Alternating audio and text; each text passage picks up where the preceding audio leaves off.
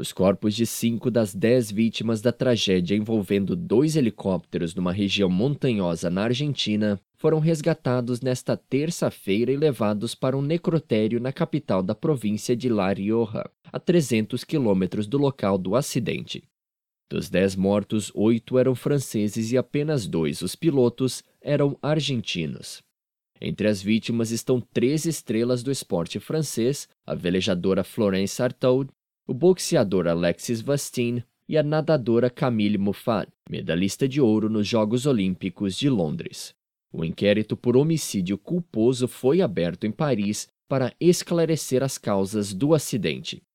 Os dois helicópteros colidiram numa região montanhosa no nordeste argentino durante a gravação da segunda temporada de Dropped, um reality show da emissora de TV francesa TF1, que consiste em deixar um grupo de atletas famosos num lugar inóspito e desabitado com apenas uma reserva de água.